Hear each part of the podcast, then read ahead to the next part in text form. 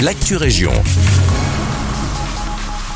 Bonjour à tous, ici Guillaume. Dans l'actu de ce vendredi, un nouvel immeuble d'appartements adapté aux seniors à Cours-Saint-Étienne. Le CPAS et la commune ont fait l'acquisition de la résidence du parc. Au total, ce sont 18 appartements du centre-ville qui seront destinés aux personnes âgées. Cet achat répond à une demande conséquente depuis la fermeture du home Libouton en 2013 et de ses 120 lits.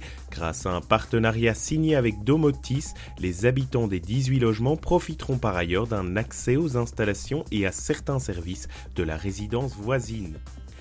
On se rend maintenant à Senef où une passerelle a remporté un concours d'architecture. La passerelle cyclopiétonne de Pont a été consacrée ce mardi 27 février lors du concours d'ingénierie et d'art architectural Benelux Steel Bridge Contest.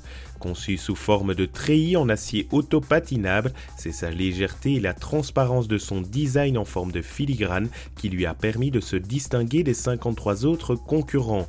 Pour en savoir plus sur la construction de cet édifice, le pont sera mis à l'honneur le 12 mars prochain à l'occasion de la journée des ouvrages d'art à Wépion. Si vous vous demandiez quoi faire ce week-end, alors ne cherchez plus. Ce dimanche, le jeu du cloître vous emmènera découvrir l'abbaye de Villers. En famille ou entre amis, vous devrez relever plusieurs défis qui vous permettront de décoder un message et d'accéder au trésor du moine.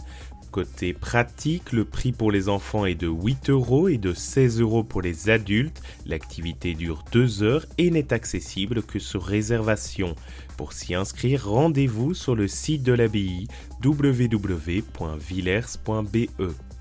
C'est la fin de cette Actu Région, merci de nous écouter et un agréable vendredi avec nous.